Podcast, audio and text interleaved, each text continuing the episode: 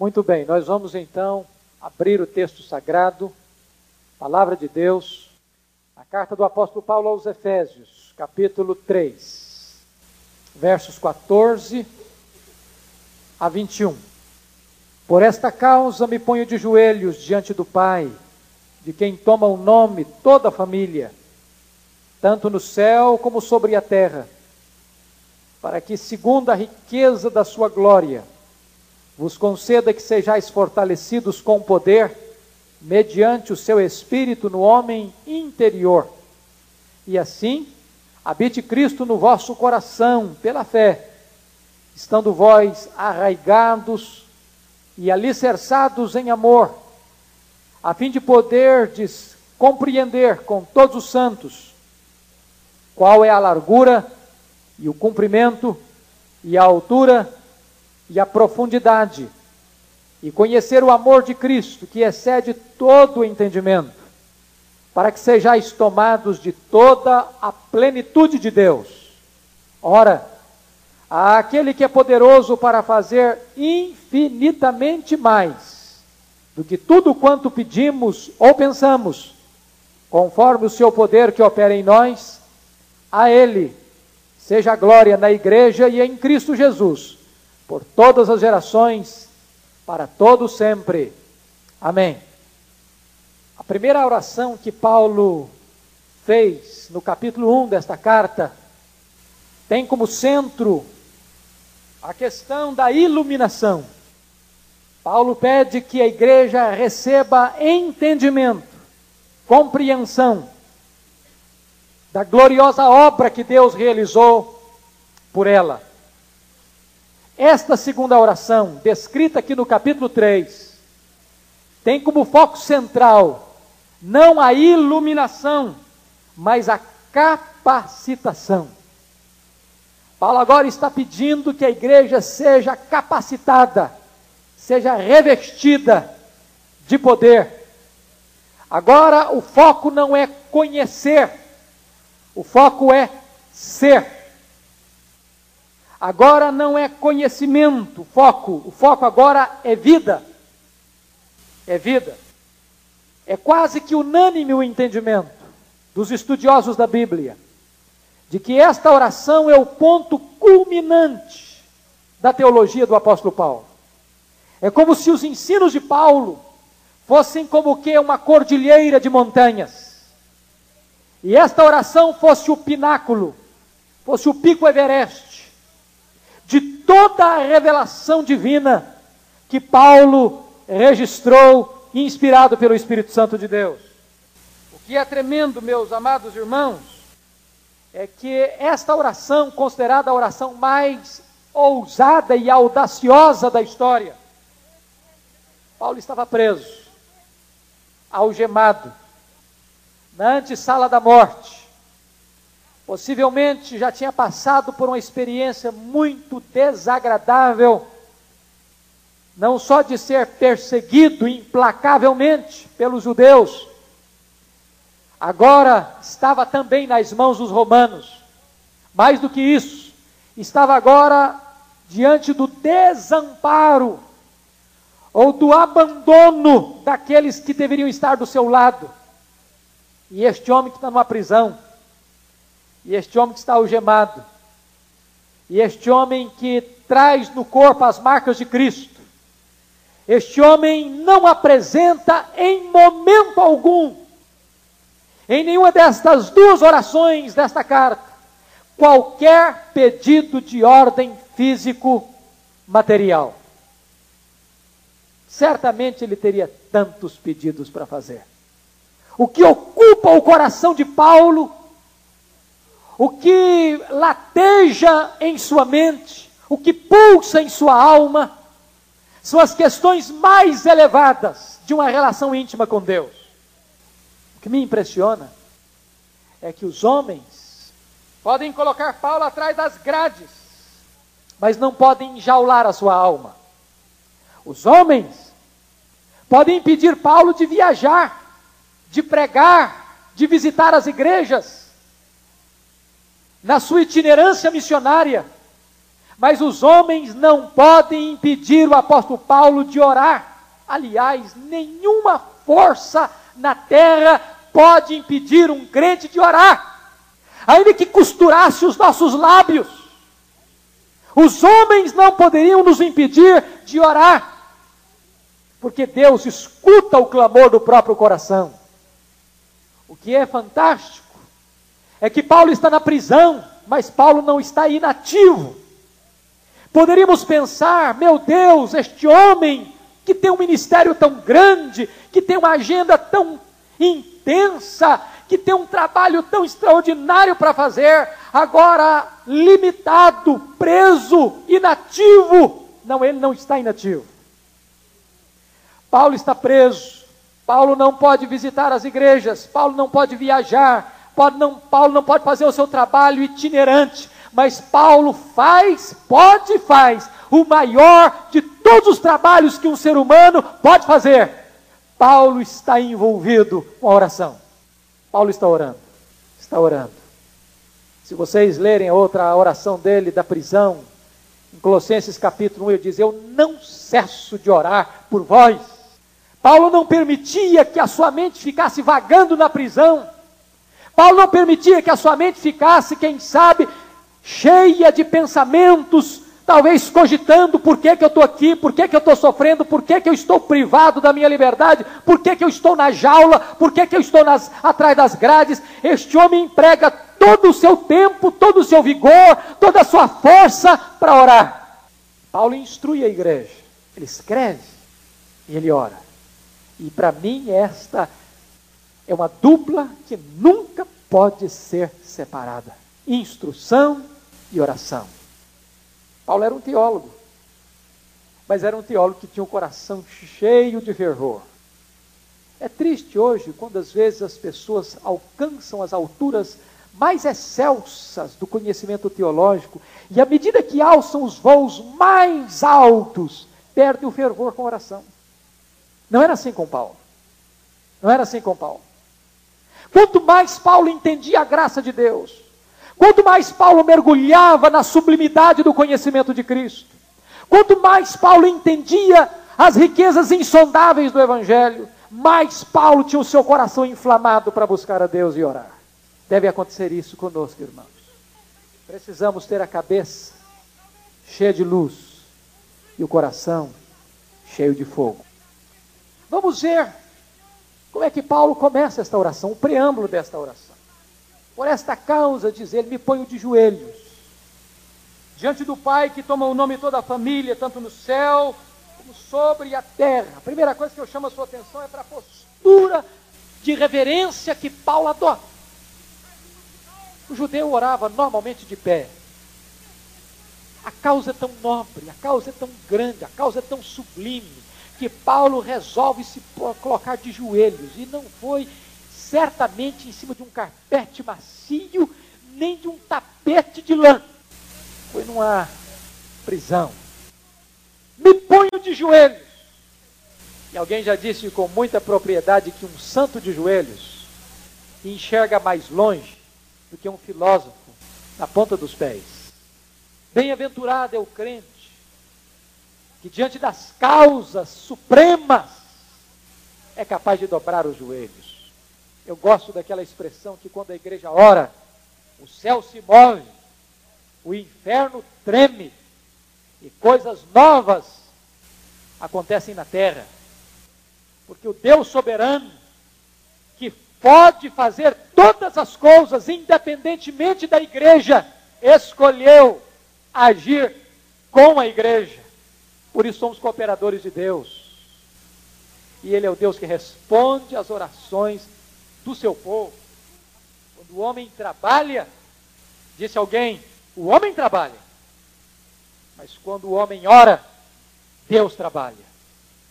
Por isso Paulo se põe de joelhos. Agora vamos ver a motivação de Paulo. Revela exultação pela obra de Deus na igreja. Por esta causa me põe de joelhos. Que causa é essa? O que é que está levando Paulo a se colocar de joelhos? Se vocês perceberem, a partir do capítulo 2, versículo 11, Paulo está falando desta causa que o leva a se ajoelhar. Que causa era essa? É que Paulo vivia num mundo dividido, num mundo de muralhas, no mundo de separações entre judeus e gentios, de inimizades, de barreiras, sejam sociais, sejam econômicas, sejam culturais, sejam religiosas.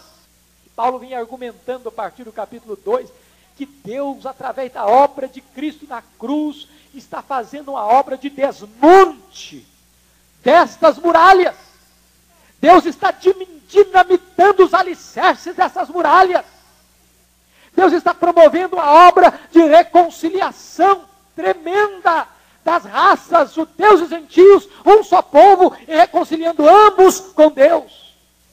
E agora Paulo diz o seguinte: Deus me revelou um mistério, um mistério que estivera oculto dos séculos.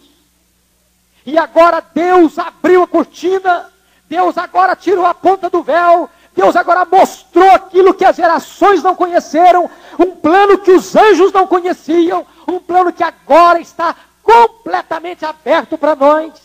É que Deus está reconciliando judeus e gentios num único corpo, formando uma única igreja, a noiva do Cordeiro, onde não há mais nenhuma separação. E Paulo está glorificando a Deus por esta obra bendita e intercedendo para que esta igreja possa entender isso. E que igreja é esta? Vejam vocês, irmãos, que coisa fantástica. Me põe de joelhos diante do Pai, de quem toma o nome toda a família, tanto no céu como sobre a terra. O que, que Paulo quer dizer com isso? Paulo está dizendo que Deus tem uma igreja só. E esta igreja é uma família. Parte desta igreja está no céu, parte desta igreja está na terra. Parte desta igreja é triunfante, parte desta igreja é militante. Parte desta igreja já está na glória, parte desta igreja está na luta. Não há diferença entre a igreja triunfante e a igreja militante, entre aqueles irmãos que já foram e nos anteciparam e estão na glória e aqueles que ainda estão a caminho. Que coisa fantástica! É uma igreja só. Deus tem um rol só desta família. Não importa se você está aqui na terra ainda, não importa se, se aqueles que já foram chamados para o céu, todos eles estão registrados no mesmo livro da vida. E todos eles têm o seu nome no peitoral do único sumo sacerdote, Jesus Cristo. Louvado seja o Senhor. Se você vai para Hebreus capítulo 12, você vai ver lá que nós vamos fazer parte desta igreja dos primogênitos, daqueles que estão no céu, dos espíritos aperfeiçoados. Se você tem um irmão, se você tem um parente, se você tem um ente querido, se você tem um amigo íntimo que já partiu para o Senhor, que está na glória, ele faz parte desta mesma igreja que você faz parte hoje. Deus toma o nome dele que está lá no céu, Deus toma o nome seu que está aqui na terra. A propósito, hoje, estava vendo a carta muito comovente o Haroldo e a escreveram. Estou fazendo um ano hoje, né? E o nosso querido Deus chamou o Léo, nosso querido diácono Leonardo a Glória. Ele faz parte desta igreja dos primogênitos. Ele faz parte desta igreja dos espíritos aperfeiçoados que estão na glória. E nós aqui. Mas é uma igreja só. E Paulo está dizendo que este Deus é o Pai desta igreja, quer na glória, quer na terra. Agora Paulo vai mostrar ainda neste preâmbulo a audácia de confiança que o leva a orar. Veja vocês, meus amados irmãos, o verso 16. Olha o que Paulo está falando. Para que, segundo a riqueza da sua glória, vos conceda que sejais fortalecidos com poder. Para que, segundo a riqueza da sua glória, e vocês bem sabem que a glória de Deus não é um atributo de Deus. A glória não é como a bondade, a justiça, a misericórdia, a fidelidade ou o amor de Deus.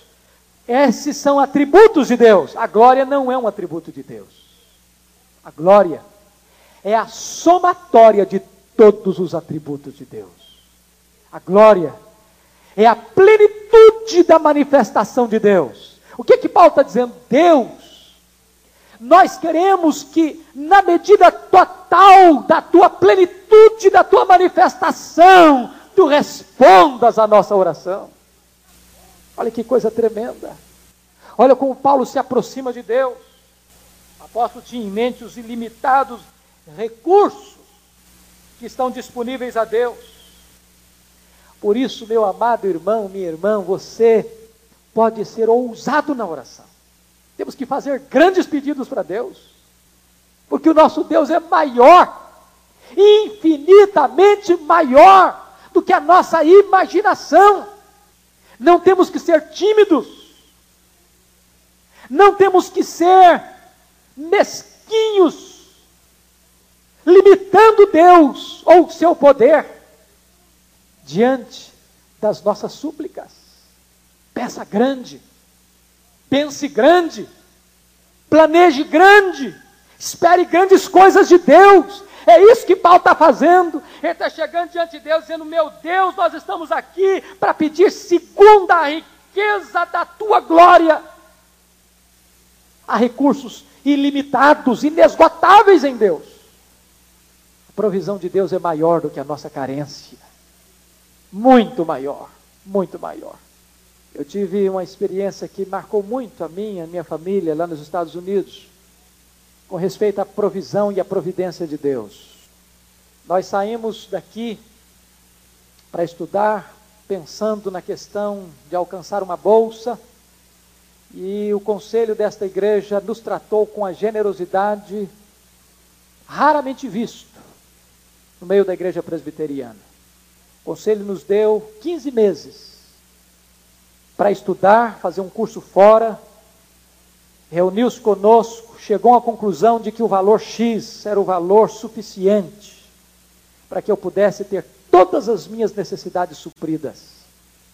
E nunca atrasou um dia na sua provisão. Mas quando cheguei lá, não só não consegui a bolsa, que esperava conseguir, como cheguei à conclusão de que os gastos mínimos eram além do que aquilo que tinha. E desde o começo, chegamos à conclusão que nós não tínhamos o direito de pedir um centavo a mais à igreja, e nem a ninguém da igreja. E começamos a orar a Deus. O excedente que eu levei acabou em cinco meses. Tinha prestação para pagar, tinha aluguel para pagar, o meu carro deu um defeito, levei para a oficina 1.350 dólares. Comprar uma peça cara, trocar, e o meu coração ficou um pouco apertado. Eu disse, meu Deus, eu ainda tenho aqui pelo menos um ano ainda. O que, que vai acontecer comigo? E eu fui para um congresso. E Deus abriu as janelas do céu de uma forma que eu nunca tinha visto na vida. Quando eu terminava de pregar naquele congresso, o pastor, sem conhecer a minha realidade, foi à frente, estava dirigindo, disse: O pastor Hernandes é estudante, como todo estudante aqui nessa terra, deve ter algumas dificuldades. Se alguém quiser ajudar o pastor, fique à vontade. Eu saí naquele dia com 5.500 dólares de oferta no bolso. Paguei as pendências, fiz o caixa reserva, e antes de sair, um pastor se aproximou de mim. A minha, a minha, a minha cota negativa era em torno de mil dólares mês. Chegou para mim e disse: A nossa igreja vai lhe mandar 300 dólares por mês até o senhor ir embora. Dois meses depois, eu fui pregar num outro encontro, em outra cidade. E quando eu estava terminando o meu último sermão, um presbítero se levantou do banco, botou um boletim na meu, na, na, em cima da minha Bíblia. Eu não sei porquê, não sei o que acontece com o senhor, mas fomos tocados, quatro líderes da nossa igreja, em mandar para o senhor 600 dólares por mês até o senhor ir embora. Era o que faltava. E naquele dia eu glorifiquei a Deus, disse: Deus, o senhor é o Deus da provisão. Nunca faltou absolutamente nada, sem que precisasse pedir a ninguém, apenas aos céus.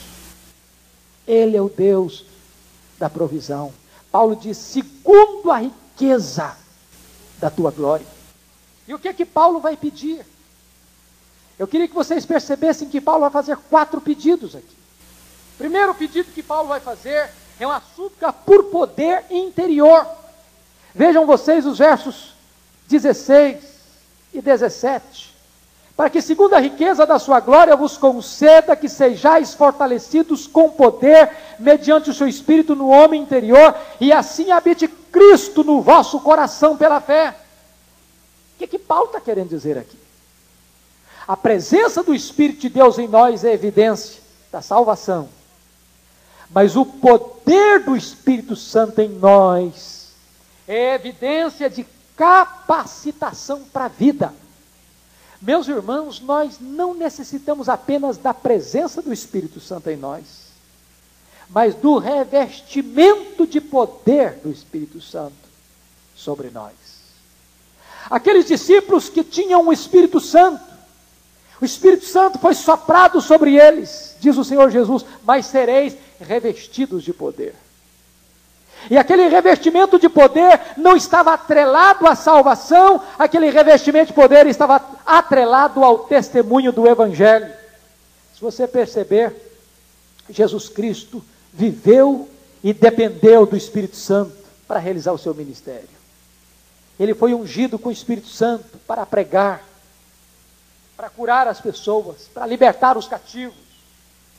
E se você perceber no livro de Atos dos Apóstolos, há 59 referências ao Espírito Santo, um quarto de todas as referências ao Espírito Santo no Novo Testamento estão no livro de Atos para mostrar que a igreja não pode viver e não pode caminhar vitoriosamente sem a capacitação, sem o poder do Espírito Santo de Deus. Por que, que precisamos deste poder? Primeiro, irmãos, porque somos muito fracos. Segundo, porque temos um inimigo astucioso. Terceiro, porque o nosso homem interior, nossas emoções, nossa razão, nossa vontade carecem desesperadoramente de capacitação do Espírito Santo para uma vida vitoriosa. Agora você vê que ele está falando do homem interior e do coração, e são a mesma coisa.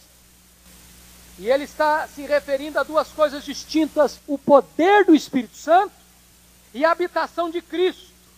E embora são duas frases distintas, têm o mesmo significado. Habitação de Cristo e habitação do Espírito, ou habitação de Cristo e capacitação do Espírito, são termos intercambiáveis. Só que precisamos entender aí uma palavra muito importante. Paulo diz assim: E assim, quando você tiver ser fortalecido com poder mediante o Espírito no homem interior, e assim habite Cristo no vosso coração. Essa palavra habitar é muito importante aqui. O que significa essa palavra habitar? Existem duas palavras na língua grega para habitar: paroikel e katoikel. Paroikel é habitar como você chega numa pensão, numa viagem, e se hospeda ali por uma noite. Ali não é a sua casa. Seus móveis não são aqueles. Os utensílios domésticos não são os seus. Você chegou ali como um estrangeiro.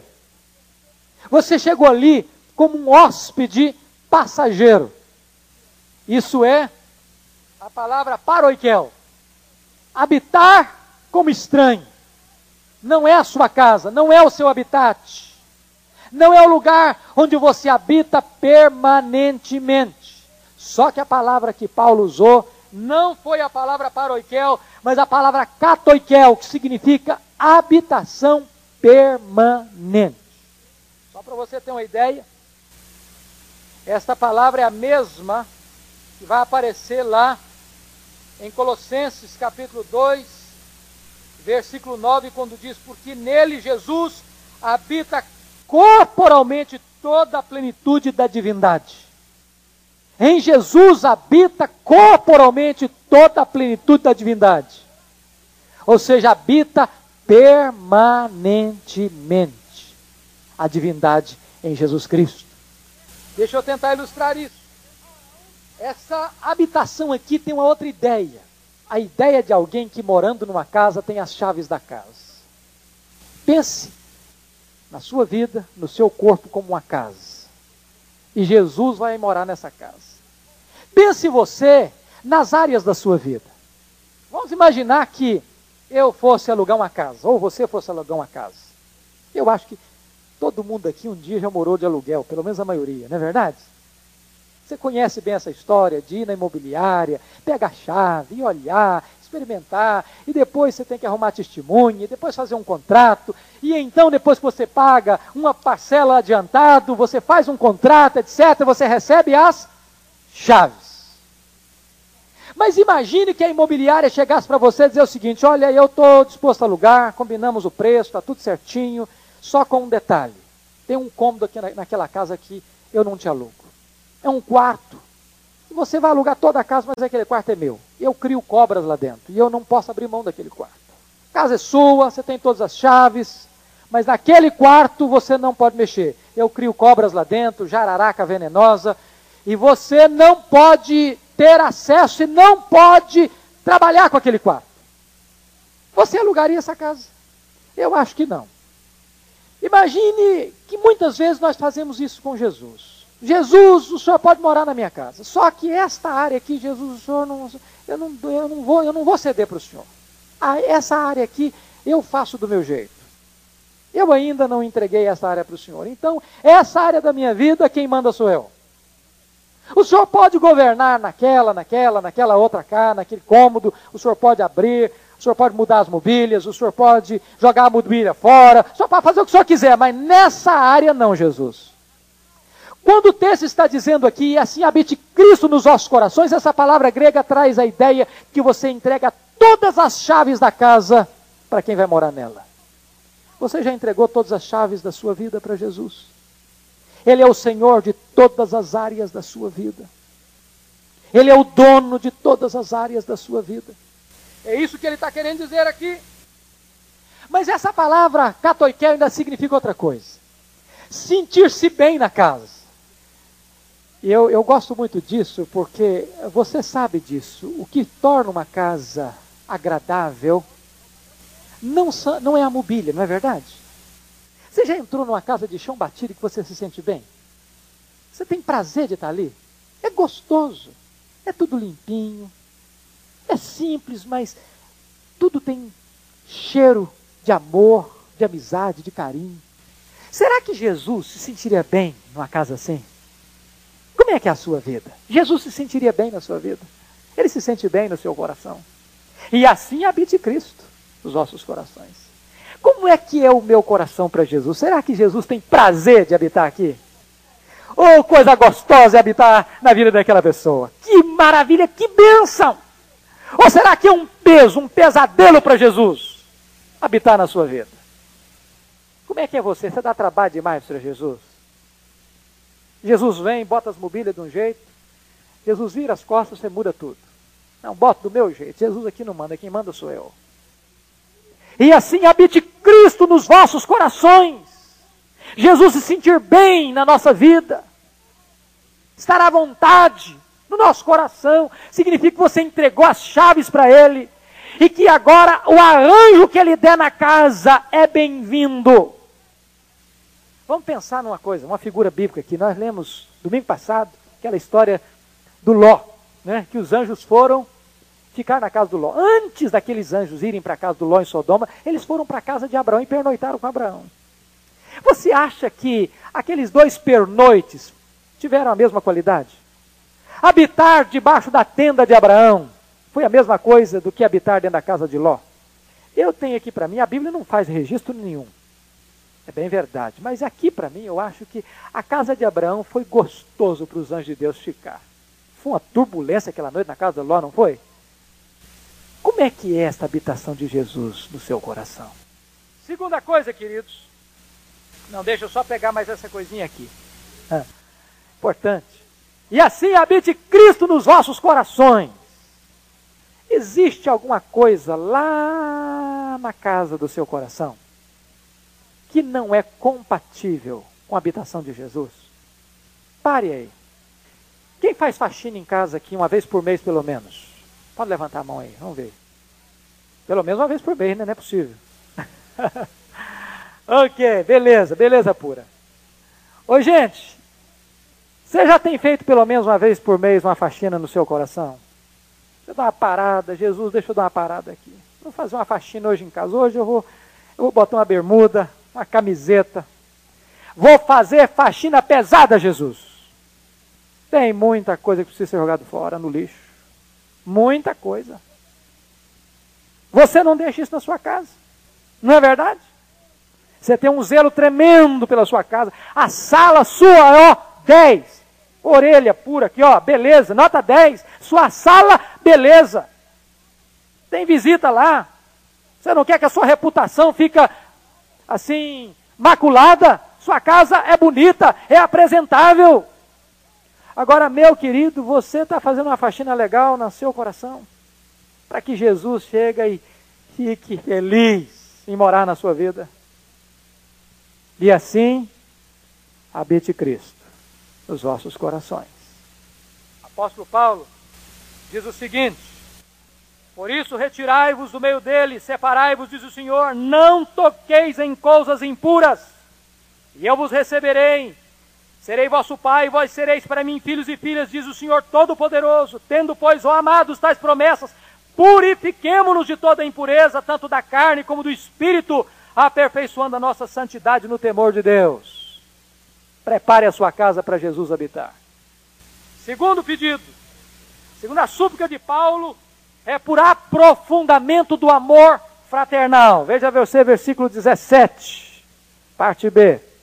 Ele diz assim: Estando vós arraigados e alicerçados em amor.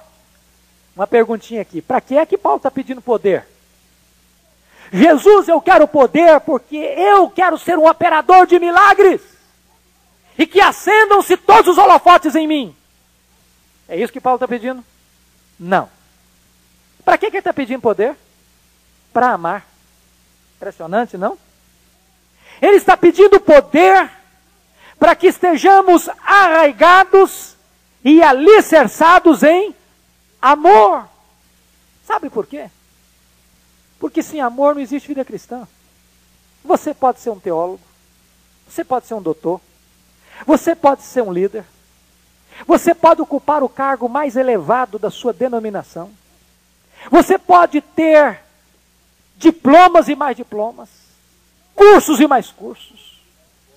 Se não tiver amor, vai tudo por água abaixo.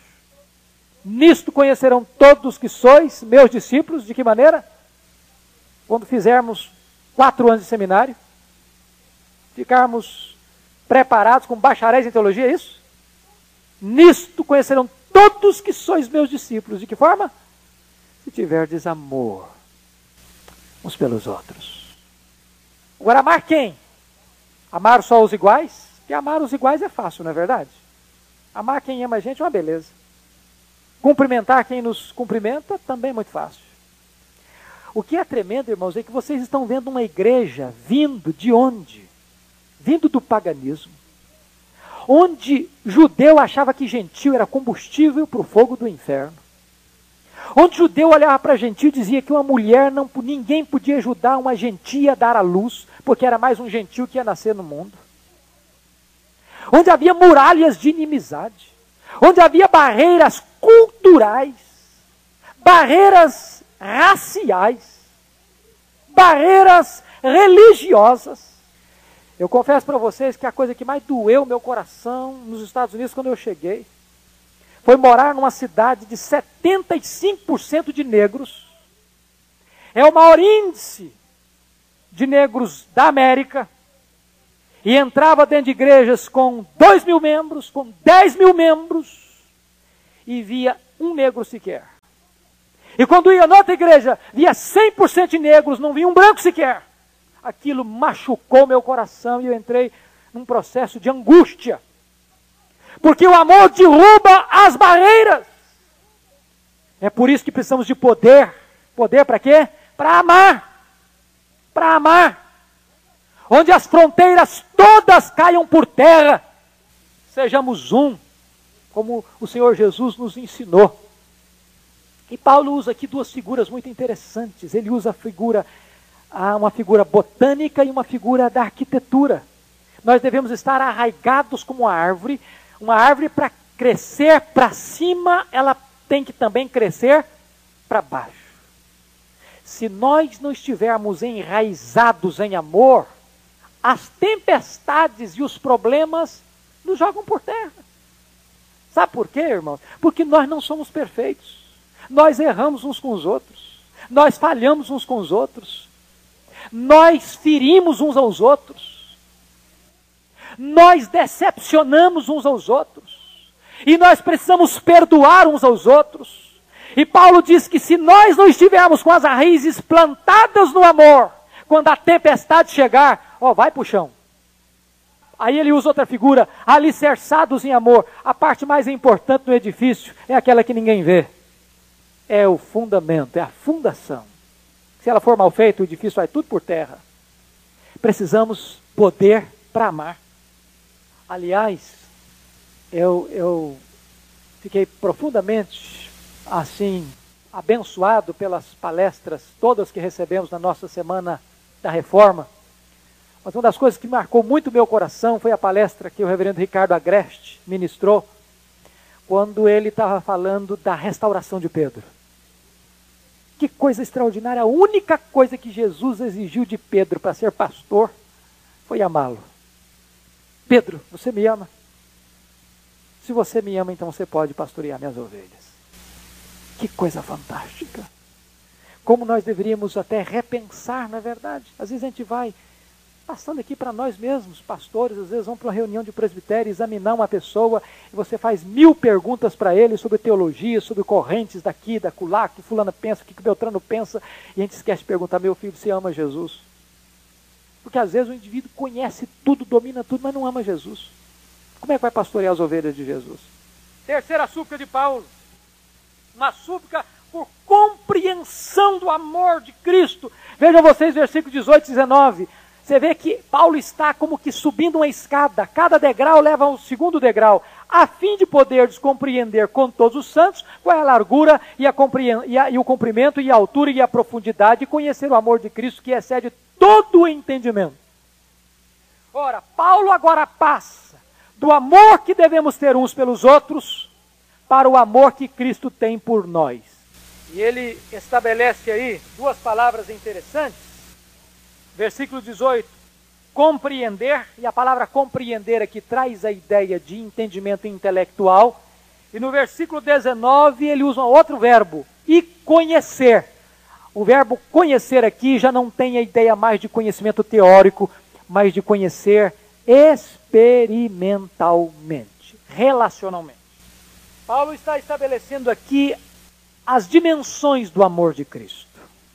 Qual é a largura, qual é o comprimento, qual é a profundidade e qual é a altura do amor de Cristo. Mas ao mesmo tempo que ele diz que existem essas quatro dimensões, ele diz que estas dimensões não podem ser medidas o amor de Cristo que excede todo o entendimento. E qual é a largura do amor de Cristo? É claro que alguns teólogos, como William Hendrickson, diz que nós não deveríamos ser apressados para tirar qualquer lição destas dimensões. Mas há outros estudiosos exegetas que pensam que nós deveríamos sim tirar algumas lições dessas quatro dimensões, como pensa John Stott e tantos outros. E os nossos pais da igreja chegaram até a pensar que essas quatro dimensões representassem os quatro vértices da cruz. Mas a largura do amor de Cristo é a largura do amor que abrange todas as raças, todos os povos, todas as tribos, todas as línguas, em todos os recantos da terra. Este é o amor que alcança a última pessoa no último rincão do planeta. Qual é o comprimento deste amor? É o amor que nos ama desde a eternidade. Com amor eterno eu te amei. Sabe quando Deus começou a amar você? Quando você só existia na mente dele. Deus já o amava. Porque amor é eterno. Sabe qual é a profundidade do amor de Jesus? O credo apostólico diz que ele desceu até onde? Desceu ao Hades. E Toda a teologia reformada entende que descer ao Hades não é ir ao inferno, não. Que descer ao Hades significa o sofrimento único que Jesus Cristo suportou na cruz por amor a você e a mim. Quando a gente percebe lá no Getsemane Jesus suando sangue, irmãos, nós às vezes humanamente não temos dimensão do que era aquilo. Não pensem que Jesus estava simplesmente amedrontado com os açoites, com os cravos, com o peso da cruz, com o suplício da crucificação, nada disso. A angústia de Jesus é indescritível. Quando a Bíblia diz que o Pai lançou sobre ele a iniquidade de todos nós, e ele foi moído e traspassado pelas nossas iniquidades. Que coisa tremenda. É a profundidade do amor de Cristo. Ele foi as últimas consequências. Ele sorveu a última gota da ira de Deus contra o pecado. Ele se fez pecado por nós. Qual é a altura do amor? A altura do amor é que ele apanha você do fundo do poço, da miséria humana, do pecado, da condenação eterna, porque eu e você estávamos mortos, nós estávamos condenados como filhos da ira, escravos da carne, do mundo e do diabo, e Jesus nos apanha e nos dá vida e nos ressuscita e nos faz assentar com Ele nos lugares celestiais, acima de todo principado e potestade, e nos coloca na glória. É a altura do amor de Cristo. O que, é que Paulo está pedindo? Paulo está pedindo para que a igreja pudesse compreender isso. Pare para refletir na obra de Cristo em seu favor. Porque quando você começa a entender o que Cristo fez por você, então você vai ser capaz de amar o seu irmão, de amar o seu próximo, de amar até o seu inimigo. Porque ele amou você quando você e eu éramos inimigo dele. Finalmente, queridos, finalmente, Paulo está dizendo, Paulo está dizendo que este amor não pode ser conhecido sozinho, não. Essa ideia de crente sozinho, crente isolado, vou ser crente, mas na minha casa, vou ser crente no meu canto, eu não preciso da igreja. Isso é balela. Isso não tem base bíblica, não. Paulo vai dizer o seguinte: a fim de poder descompreender com todos os santos. Sabe por quê? Como é bom quando você escuta de um irmão do que Deus fez na vida dele, não é verdade? Como alegra o coração da gente. Hoje eu fiquei alegre à tarde, recebi um telefonema de uma mulher. Diz, pastor, estou querendo ver o senhor. Falei, por quem é você? Ela lhe deu o nome disse, pastor, o senhor lembra de mim? Há três anos eu fui à casa daquela mulher. Sabe como ela estava? Endemoniada. Endemoniada. Primeiro encontro com aquela mulher foi para orar por ela, para que os demônios a libertassem, ou ela fosse liberta dos demônios entregou a Jesus o seu coração. Veio aqui para a igreja, mas de repente eu não vi mais aquela pessoa aqui na igreja, fui visitá-la, ela não estava mais lá. Hoje ela me telefonou e disse, pastor, quer dizer para o senhor que eu estou firme com Jesus, que eu sou membro da igreja presbiteriana de Guarapari, eu me mudei para Guarapari, e eu estou firme com Jesus, quer dar um abraço no senhor, e eu ganhei a tarde hoje, ouvindo essa história. É coisa gostosa você saber o que Jesus faz na vida das pessoas. É por isso que Paulo diz que você precisa de todos os santos, porque a experiência do outro alegra a sua alma, encoraja o seu coração. Você escuta o irmão dizendo: Olha, Deus agiu na minha vida. Deus manifestou o seu poder na minha vida hoje, essa semana, e coisas tremendas aconteceram. Isso anima o seu coração se encoraja você a compreender o amor de Cristo. Agora, Paulo diz o seguinte: que vai, nós vamos chegar um dia no céu e nós vamos explorar esse amor. E nós vamos conhecer o amor. E nós vamos conhecer o amor.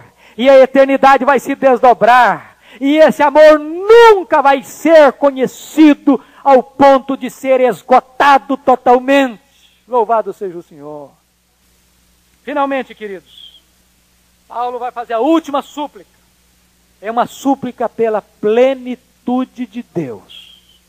Versículo 19, a parte B ele diz o seguinte: para que, agora é o último degrau da escada, para que sejais tomados de toda a plenitude de Deus. Eu confesso para os irmãos que esse versículo está muito para além da minha capacidade de entendimento. Muito.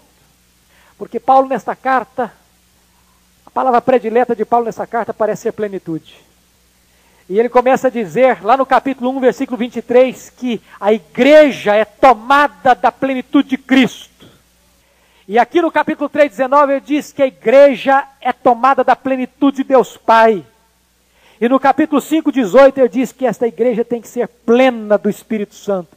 Ou seja, a igreja cheia do Pai, do Filho e do Espírito Santo. Agora você lembra daquela oração de Salomão, lá no capítulo 2 segundo livro dos Reis, capítulo 6, versículo 22, ou melhor, versículo 18? O que, que Salomão disse na sua oração? quando ele estava dedicando o santuário para Deus. Aquele belíssimo templo. Ele disse: Deus, nem os céus dos céus podem te conter. O que, que ele estava querendo dizer? Tu és transcendente, Senhor. Tu és maior do que o universo que tu criaste. E Paulo, ousada e audaciosamente, com toda a ousadia de fé, ele é capaz de dizer: Deus, eu quero que a igreja, que foi tirada do meio dos ídolos, que rasgou e queimou seus livros de feitiçaria na praça, aquele povo que saiu do satanismo, que este povo agora, que outrora foi cheio de demônios, agora seja tomado da plenitude do Senhor. Olha que coisa fantástica. Meus irmãos, não pode existir na história nenhuma oração mais audaciosa do que esta. O que, que você pode pedir além disso? Eu acho que Paulo está querendo dizer aquilo que Jesus disse: sede vós perfeitos, como perfeito é o vosso Pai Celeste. Ou aquilo que Pedro disse na sua primeira carta: sede santos, como Deus é santo. Isso não significa, querido irmão, que você vai conseguir esgotar o ser de Deus tudo dentro de você, não. É impossível. Se os céus dos céus não podem, quanto mais esse vaso de barro, não é verdade? Isso significa que a sua mente, que as suas emoções, que a sua vontade, que o seu corpo, que a sua alma está totalmente cheio da presença de Deus. Que você está tragado, envolvido, tomado pela presença de Deus. Que você está tão cheio quanto pode ser cheio. Agora, uma coisa bonita. O mesmo Paulo que fala lá de plenitude, ele diz para que seja para que alcancemos a plenitude da estatura de Cristo. Como que você está cheio hoje pode estar mais cheio amanhã? Deixa eu ilustrar. Você já soprou bola de aniversário? Já? Todo mundo já, né? Então você sopra uma bola. Esta bola está cheia de vento? Tá. Todo o espaço dela está tomado de vento. Mas ela pode encher mais ainda? Pode. Pode. Você pode ser mais cheio de Deus. Você está cheio. Você pode ficar mais cheio. Mais de Cristo eu quero ter. Mais cheio de Deus. Você tem a mente de Cristo. Você tem o mesmo sentimento que houve também em Cristo Jesus. Você tem o mesmo coração de Cristo, manso e humilde como o coração de Jesus. Termina aqui. Paulo agora vai fazer a conclusão da sua oração. Depois que Paulo faz pedidos tão audaciosos, a gente podia pensar, não, acho que Paulo estava muito emotivo, ele estava assim, um devaneio espiritual naquela prisão, eu acho que ele teve um delírio espiritual naquela prisão, é por isso que ele pediu essas coisas tão audaciosas. E Paulo vai concluir essa oração dizendo o seguinte: ora, aquele que é poderoso para fazer infinitamente mais. Aí Paulo transcendeu. Transcendeu. Ele pode fazer não o que você pediu. Não tudo o que você pediu. Ele não pode fazer completamente o que você pediu. Diz Paulo, ele pode fazer infinitamente mais. Conforme o seu poder que opera em nós. É por isso, irmãos, que a igreja alcança os seus pontos mais elevados quando ela dobra os joelhos. Você quer conhecer o poder de uma igreja? Conheça a sua vida de oração. Você quer saber qual o tamanho do compromisso de uma igreja com Deus? Conheça o quão envolvida essa igreja está com oração. Só quando você dobra os joelhos é que você consegue entender esta sublimidade de Deus. Paulo termina, versículo 20 e 1. A Ele seja a glória na igreja e em Cristo Jesus, por todas as gerações, para todos sempre. Amém. A glória primeiro é vista na igreja. Sabe por quê? Porque a igreja é o corpo de Cristo na terra. Quando João escutou a voz, como voz de trovão, lá na ilha de Pátimos, como voz de muitas águas, diz a Bíblia que ele se voltou para ver quem falava com ele. E quando ele voltou, o que, é que ele viu? Ele viu sete candeeiros. Ele viu a igreja. A glória tem que estar na igreja. A glória no corpo. A glória na cabeça. A glória por todas as gerações, na história, para todo sempre. A glória na eternidade. Aquele que dá o poder, agora recebe a glória. Que Deus nos ajude a buscar a Deus, a crer na Sua palavra e a usufruir a plenitude daquilo que Deus tem para nós. Louvado seja o Senhor. Amém.